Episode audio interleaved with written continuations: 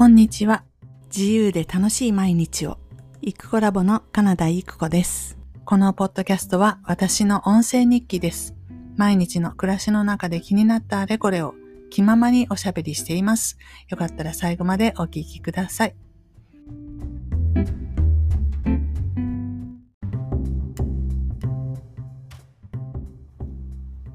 こんにちは。イクコラボのカナダイクコです。2月19日月曜日の11時11分でございます。えっと、今日は月曜日ということで、なんですけど、お天気も悪くてですね、雨で、なんか今週は1週間ずっと雨みたいな感じなんですかね。大丈夫かという感じです。えっと、なんかね、うんと、うちでいつも使ってるマイクが最近具合が悪いのかななんか認識されないことがあってさっきもね30分ぐらい喋ったんですよ。で保存したら6分しか保存されてなくて これ途中でマイクが切れたんじゃないかなと思ってるんですね。よくあるほら線が抜けたりすると切れるじゃないですか。そういう感じで。で、もちろん線抜けてないんですけど、こう外れちゃうっていうか認識されなくなるような、そんな事故のような気がして、こちらのマイク、あの、ブルーっていうメーカーなのか、ブランドなのか、そこのイエティっていう名前のマイクなんですけど、何分買ったのが2011年10、10年ぐらいかな。ってことは14年目になってるので、ちょっとマイクのこの寿命とかよくわからないんですけど、心配ではあります。はい。で、とはいえ、まだ使えてるのにね、買い替えるもあれですし、しかしこれ買い替えるとなったら次はどんなマイクにするかなってこのマイク自体が1万2000円ぐらい出して買ってて、当時はくっそ高とか思ったんです。ですけど、その後も、そうだな、4、5千円ぐらいのマイクとか、ま、ちっちゃいマイクが欲しいとかね、いろいろあるじゃないですか。胸のところにつけるピンマイク欲しいとか。でもちょこちょこ安いやつは買うんですけど、やっぱり音を録音して聞き比べると、ダントツに今喋ってるこのイエティのマイクがいいので、結局、こう、大きくてね、なんか、邪魔って言ったらあれですけど、あの、もうちょっと取り回しよく軽くてちっちゃいのがいいなっと思うんですが、なかなか結局ここに戻ってきてしまうということです。ただね、買い替えるっていうのであれば次は3万円ぐらいの予算で買いたいなって、本当思います。YouTube なんかで人が喋る動画っていっぱいあるじゃないですか。そういう人たちの声を聞いててすっごい音質違うと思いませんか？人によって。声の良し悪しではなくして、マイクの良し悪しがものすごい大きいので、まあ YouTube のように映像があればね、声が多少ね、そんなに朗々としてなくても、あの、いいんですけど、うんと、ポッドキャストとなると本当声しかないわけなんで、マイクは、よ、いいに越したことはないよねって思います。はい。えっ、ー、と、とはいえですね、うんと、今日話そうとしてたっていうか、途中で切れちゃった。前喋ってたのは、実は、えー、っと、上心のね、あの家電の上心のポイントが2万点あったんで、それで JBL のイヤホンを買ったよっていう話をね、してたんですよ。なぜそれを買うことにしたかとか、そういう話も延々としてたんですけど、えっ、と、あ、消えちゃったみたいな感じで。もう一回喋るのも、なんだよねっていうことです。えっ、ー、とね、買ったのは JBL のサウンドギアセンスっていう開放型のイヤホンっていうやつです。なんかね、耳に引っ掛ける、あの、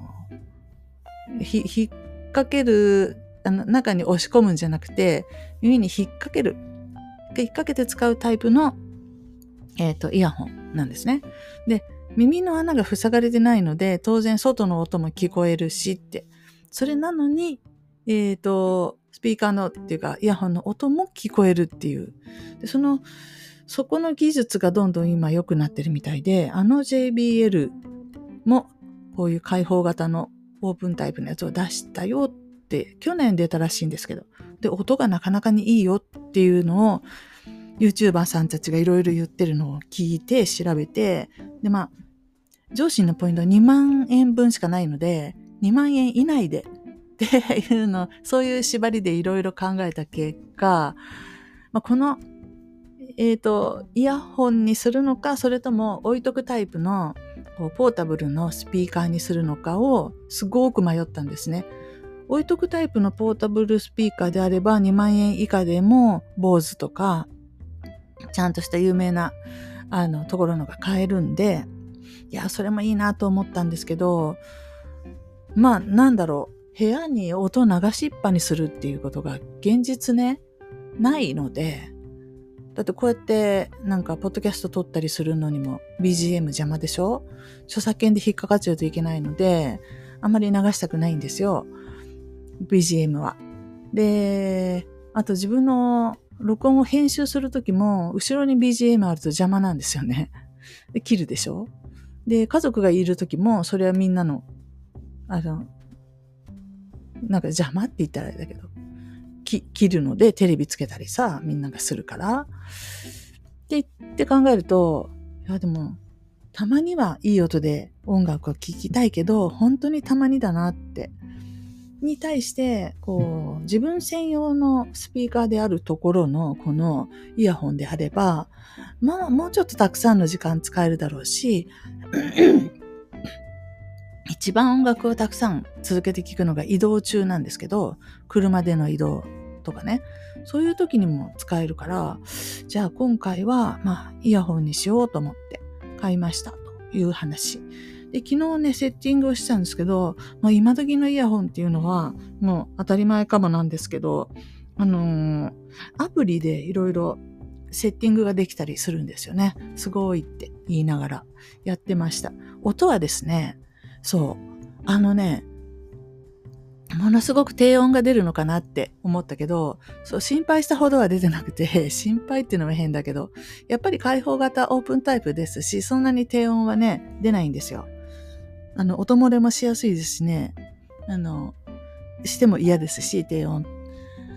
ね、音漏れしない程度のいい感じの低音で、だけで、期待してなかったのは、中音域、高音域とかのちっちゃな音、短い音？とかもものすごいクリアに拾ってるっていうところで、あの、そういう意味では期待以上でした。うん。実際にはもうちょっと低音が出てもよかったかなって、その辺自分で多少はカスタマイズできるんですけど、まあいいやってとこですね。あの、えっとね、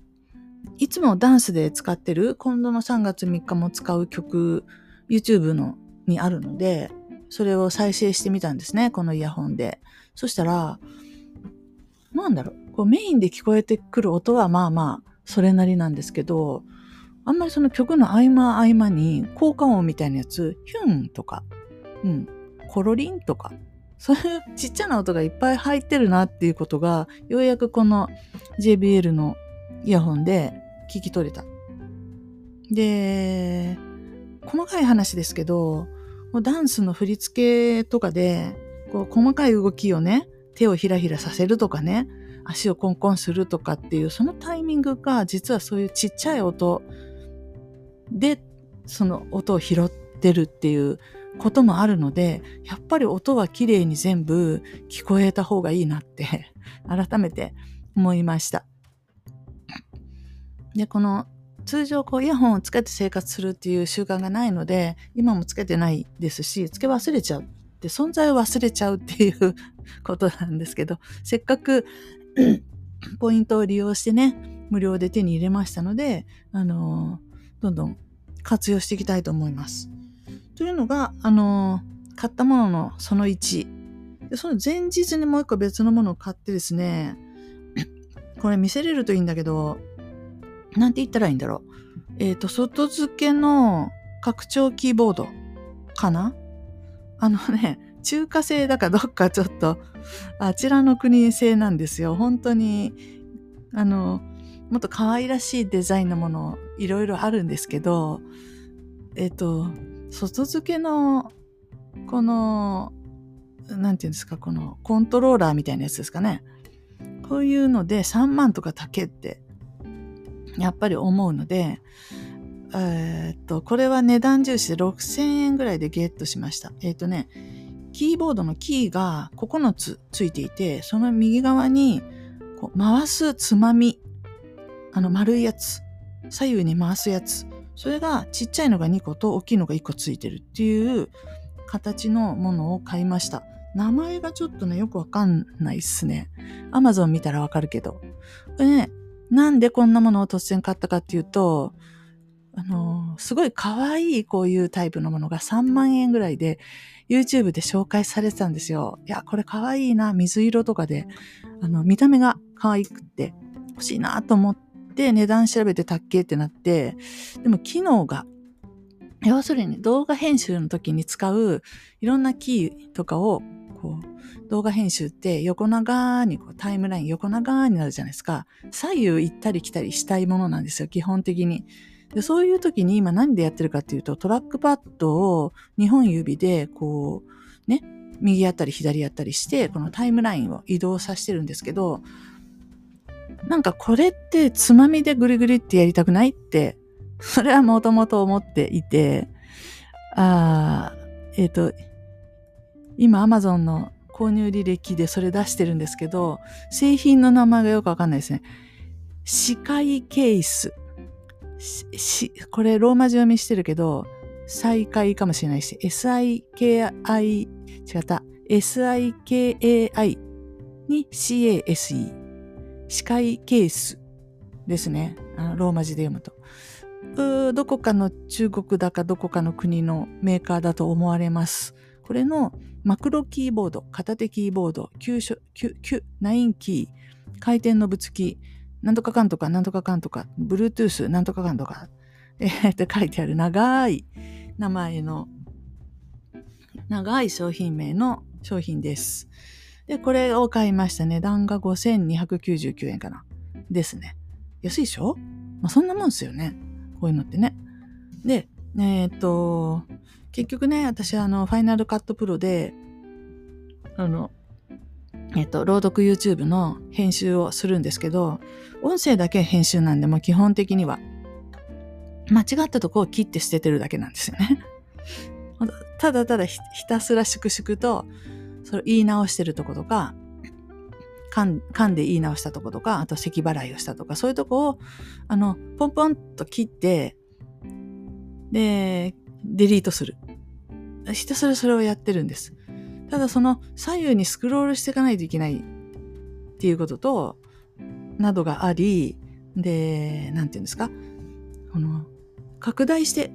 全体が見える、タイムラインの全体が見えるように縮小表示もさせたいし、でも実際、そのカーソルを入れようと思うとちょっと大きくしないと、狙うところにカーソルが入れにくいので、拡大表示もしたい。縮小拡大。それから、何だったかな縮小拡大。それから、その消すところを選択したらば、右手のね、あの、マウスでクリックして選択したならば、消去するデリートキー。それから、えっ、と、QWE に設定してる、まあ、キーに割り当ててるんです。あの、キーボードに。それはファイナルカットプロの機能の中にあるので、よーく使う処理を、だけを、あの、特定のキーに割り当ててるんですね。で、なんだったかな。こう、切っといていらないところを、うんと、端と端を切って真ん中を消すでもいいんですけど、端を切っといて、で、もう片方の端にカーソルを入れて、で、ポンってやると、その間が消せるっていう。だから、えっ、ー、と、ポンポン消すをポン消すにできる。そういう、そういうキー、キーっていうのが機能があるので、それも特定のキーに割り当ててるんです。前に合わせて切るか、後ろの方に寄せて切るか、2種類できるんですけど、それも特定のキーに割り当ててて、あとなんだかな。あ、あの、その、切る。切れ目を入れるっていうことも、マウスでその位置だけを指定してっていうか、その、その場所にカーソルを持って聞いといて、その、えっ、ー、と、カットするですよね、これは。ブレードですね、多分。をポンって押すと切り目が、切れ目が入る。そうすると、え、ー、と、切れ目を入れて、もう片方の端にカーソルを移動して、えっ、ー、と、ポンってもう一個キーを押すと、ポンポン、2回のキー操作で、えー、いらないところがカットできる。これが最短のカットの方法になるんですね。で、これを延々と繰り返してるだけなので、このキーボードの上に手を乗せて、そのキーを押すと、こうね、段を間違えて違うキーを押したりすぐするし、なんならこのなんだろうな、邪魔なんですよね。他のキーが。その特定のキーしか使わずにどんどん作業したいのに、なんかその辺の周辺に違うキーがいっぱいあるじゃないですか、キーボードって。それ間違えて押しちゃったりするんで、イラッとすると。っていうので、この9つのキーボードあれば、まあまあ使うもの全部網羅できるかなって。で、あと回転ノブ、ノブ付きのこの、ま、回せるやつですね。これは、あのー、なんだろう、マーカーとマーカーを行ったり来たりするとか、特定の印をつけたとこまで飛びたい、ポンポンポンと飛びたいっていう時に、このノブを右に回せば右に、左に回せば左に。で、バーッと移動ができる。これいいなと思って、これすべて自分で割り当てをしないといけないんですけど、これはね、確かおととい届いてて、おとといの夜、一生懸命、あの、設定をしました。コードでつないで設定してあげないと認識しないので、えー、設定するんですけど、設定が終わってしまえば、あとは Bluetooth で線を抜いてても、あの、動きます。で、どうなのか、いいのかどうかは、慣れ、慣れるかどうかなので、これもしまい込んだまま忘れないように出してきて、結局出してくるのがめんどくさいんですよね。でもね、ちっちゃさ、手のひらサイズぐらいかな。大きさとしては。なので、その辺にポンと、Bluetooth だから線も外した状態で置いとけるし、えこれで私の Final Cut Pro の動画編集が劇的に楽しくなる、または早くなるのではないかなと、あと楽になる。期待して買いました。うん。で、これも見せると早いんですけど、結局ね、来た状態では9つのキー全部真っ黒なんですよ。ただの黒いキートップついてて。で、これのキートップをあの変えるカラフルなね、キートップも売ってたので、同時にそれも頼んだんですけど、そちらは、えー、海外から送られてくるのか、2週間ぐらい先にしか届きませんと。そういうわけで、それまでの間、どのキーに何を割り当てたかがわかるように、昨日、ちっちゃいシールに1とか2とか、ね、9とかあるとか、その、キートップの名前を書いて貼ったりしておりまして、今すごいアナログ手作りな感じになってます。でもまあそんな見た目よりもとにかくパッとなんだかわかるってことのが大事なので、えー、っと、そんなことをしていました。というわけで、この週末は新しいそういう家電製品が届くっていう、そういうね、嬉しい出来事のあった週でした。で、えっ、と、そんなこんなしながら、だから、私結局ね、ずっとこの上心の2万ポイントは何買おうかなってルンルンしてて、2週間ぐらい多分、あれにしようかこれにしようかずっと YouTube とかで、あの、見てたんですね。うん、イヤホンがいいのか、こう置いとくタイプのね、ポータブルスピーカーがいいのか、それともこういった外付けのキーボードとかいうね、実用品がいいのか、えー、とか、いろいろ調べた結果、その、この、えー、っと、JBL のサウンドギアセンスとかに落ち着いたんですけど、その過程でいろいろ普段見ないような音響の設備とか、いろいろ見て、いやー、すごいな、楽しいなって。うん、普段音響とか全く考えずに、まあ、マイクだけはちょっといいのを使ってますけど、あ、そうか。部屋のその内装とか、こう、もう、スタジオみたいに若干ちょっとするだけで音の響きが変わるので、こうやってマイクいいやつ、もう一段いいやつに変えたら、それだけで私のポッドキャスト超質が高いみたいになりますね、みたいな話で。いや話する内容は変わらないんですけど、なんとなく、そんなことを思ったりとかしていて、うん。で、まあ、そんなこんなの中で、いろんな話が耳に入ってきていて、えっと、ちょうど同じ日か、土曜日、先週の土曜日に会った友達から、あの、全く今の家電製品の話から離れるんですけど、その友達の妹さんが、なんか家に遊びに来てて、ねお姉ちゃん、ダオって知ってるって、ダオの話を突然し始めたんですって。でもその妹さんはそういえばずっと前に NFT にすごい興味を持ってるっていうのも聞いたことがあったから、多分その流れで DAO に行ったんだと思うんですが、DAO って何？って聞いても、いろいろ言ってくれるんだけど、なんとなくわかるけど、それで何？それどこに、どこ行ったら入れるの？どんな種類があるの？って言っても、うーん、みたいな感じになるっていう話で。で、そうやって言われたら、じゃあ、いくちゃんだおって知ってる？って言われて、いや、名前は知ってる。聞いたことはある。だからそのダオのこと喋ってる YouTube も何本も見た。けど、ん？みたいな感じ。そう。なんか、分散型の自立的な組織みたいなやつ。いや、理念はわかります。素敵ですねって。えー、Web3 っていうものの技術を使うとそんなことができるのか。うーん、でって感じですよね。どこ行ったらそれ体験できるのかわかんないし、お金がかかるのかかからないのか、そしてなんかそこでトークンだとか、うーん、仮想通貨的なやつ何言ってるんだろうって本当にわかんないんですよね。で、あの、でもその友達の妹ちゃんが、特にそういう、あの、IT の人でもないんですよ。普通の人なんですけど、ダオってすごいって、これから絶対ダオだって言ってるっていう話で。で、そうそうそう、そうそうだよね。で、まあ、私も全然興味がなかったんですけど、それをきっかけに、要するに、ダオの話がしたいんだと、誰、その話ができる人と出会いたいって言ってたんですって。それは私考えれば、私の知り合いの中にダオのこと超詳しいっていう人が絶対いるとは思うんですけど、大体はそのコンサルやってるとかそういう人で、ちょっと教えてもらえませんか？って言いづらいっていう。うん。いいけど時間いくらでって言われちゃいそうっていう。お仕事発注になっちゃいそうで、あんまり気軽に声かけれないなとか。いろいろなあった中で、いつも YouTube 最近一緒に対談とかやってる友達が、そういえば自律的分散型組織に詳しいって言ってたな。ティール組織ってやつね。それは実際にかなり詳しいはずで、だったら DAO っていうのも知ってるのかなと思って聞いてみたら、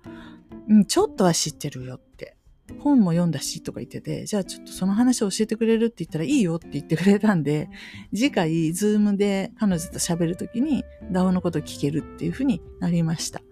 で、私もそれでね、もうちょっと DAO ってなんだろうと思っていろいろまた YouTube を見たりしてて、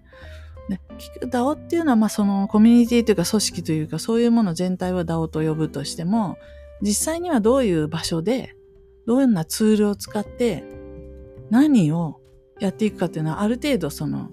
あの、自分で工夫して設計してやっていくもんだっていうことらしいんですけど、そうは言っても、複数の人がそこで交流をするにあたっては、プラットフォームになるような相談する場所っていうのが必要じゃないですか。どうやらそれに Discord を使うのが一般的だし、いろいろ聞いてみると Discord ぐらいしか使えるもんがないという感じらしく、何がって言ったら、こう、参加者にいろいろ細かく権限を振り分けることができる機能がついてるのが、 Discord ぐらいしかないんじゃないのっていう話みたいで、って言われれば確かに、コミュニティを運営するときに、例えば Facebook グループでって言っても、管理者と参加者しかなくないですか？管理権限の、あれが。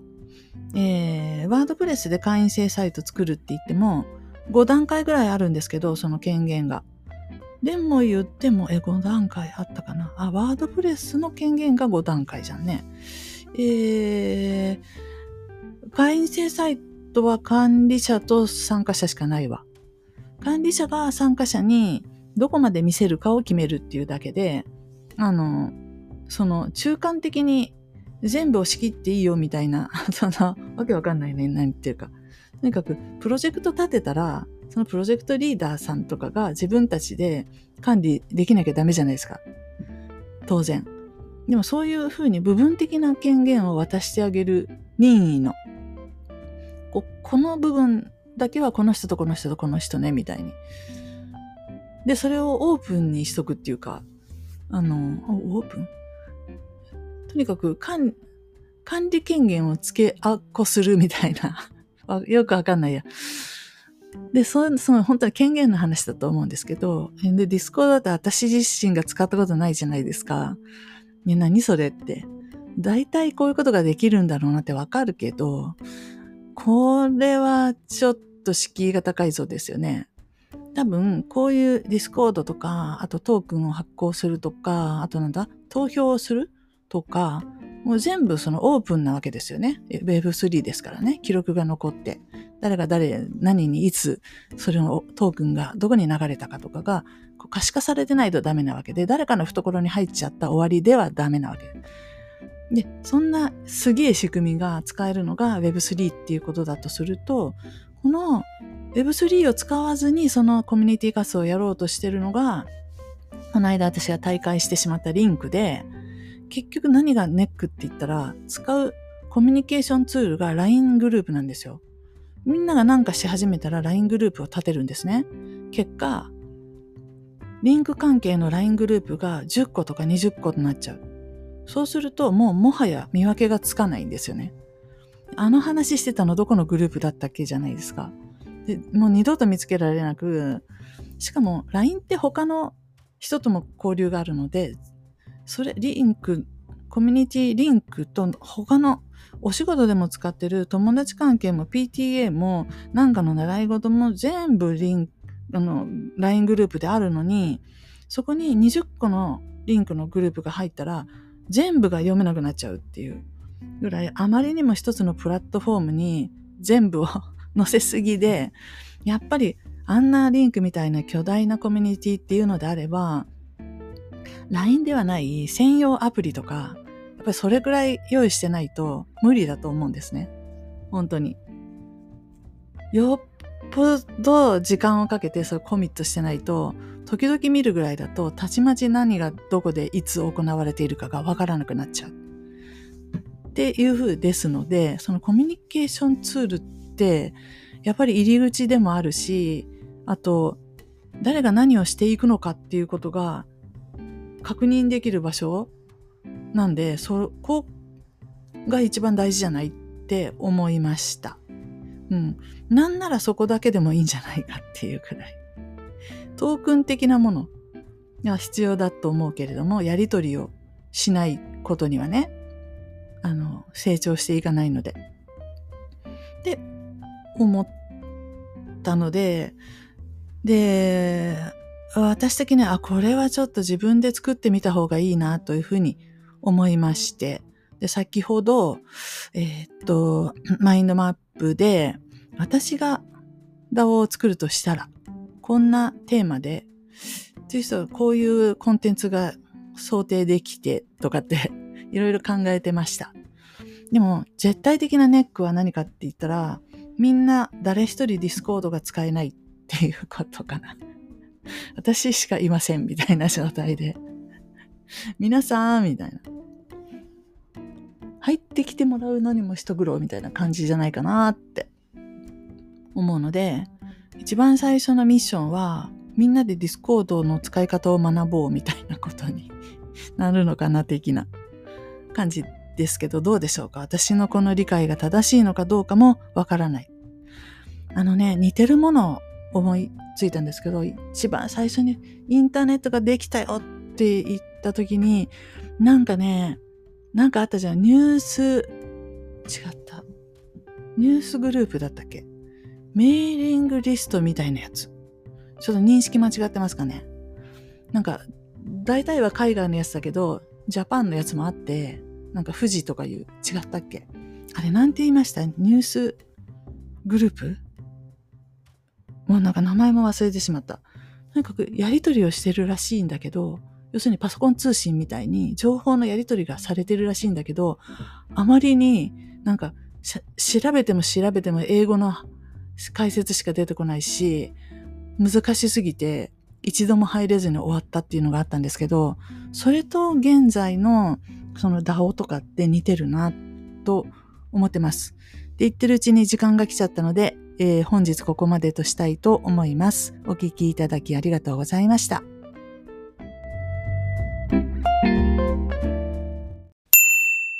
イクコラボワンダーランド